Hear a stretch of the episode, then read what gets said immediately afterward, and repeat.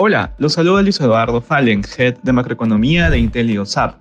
A pesar del deterioro de las perspectivas económicas, las acciones globales suben, las tasas de interés bajan y los spreads se comprimen. Esta semana estuvo marcada por la continuación en la entrega de reportes corporativos. En total, más de 100 compañías del S&P 500 han reportado sus resultados del segundo trimestre, destacando las sorpresas positivas en las utilidades del sector de consumo básico, observándose el mayor crecimiento de utilidades en el sector industrial. Dentro de estas compañías en particular destacan las publicaciones de Tesla y Netflix, que generaron reacciones positivas en los mercados. En el caso de Netflix, la compañía superó la estimación de utilidades y reportó una pérdida de suscriptores menor a la esperada.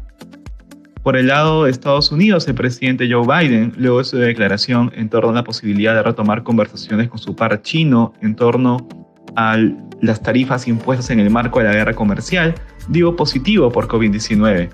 Otro acontecimiento importante fue la decisión de política monetaria del Banco Central Europeo, que aumentó las tasas por primera vez en 11 años, además de anunciar el comienzo de los instrumentos de protección de la transmisión, los cuales serán para asegurar la transmisión efectiva de la política monetaria.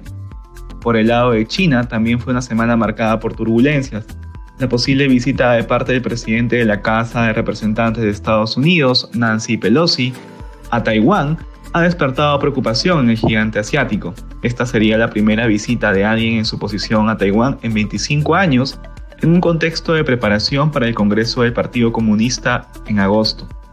También ha aumentado la incertidumbre en torno al aumento de los casos de COVID-19 y los boicots hipotecarios en la medida que el gobierno chino anunció principios de semana el congelamiento temporal de algunas cuotas sin intereses para los deudores. A su vez, se aplicaron una serie de multas a la empresa Didi presionando los riesgos regulatorios. Desde Rusia se retomaron parcialmente esta semana los envíos de gas natural hacia Alemania a través del gasoducto Nord Stream 1, que habían estado paralizados por 10 días por trabajos de mantenimiento. Los nuevos envíos se encuentran en un 40% de la capacidad de Nord Stream 1, al igual que antes del corte. Esto en un contexto de una ola de calor que atacó al viejo continente durante esta semana, con temperaturas bordeando los 40 grados en países como Alemania y Reino Unido. Siguiendo con la invasión rusa en Ucrania, el ministro de Relaciones Exteriores entregó declaraciones que sugieren podrían anexar territorios ucranianos que actualmente controlan, contrariando cualquier eventual acuerdo de paz. Además, se podría firmar un acuerdo entre ambas naciones que permitirían desbloquear la exportación de granos ucraniana.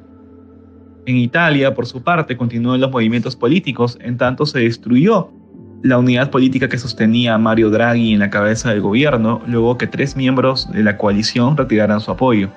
En consecuencia, el primer italiano aumentó y presentó su renuncia oficial al presidente italiano y las nuevas elecciones se llevarían a cabo el 25 de septiembre. Respecto a datos económicos, en Estados Unidos se publicaron las solicitudes de desempleo de la semana anterior, ubicándose en máximo de 8 meses. Además, se conocieron los PMIs preliminares de julio, en tanto el sector manufacturero se ubicó en terreno de expansión, alcanzando los 52.3 puntos y en línea con lo esperado por el mercado.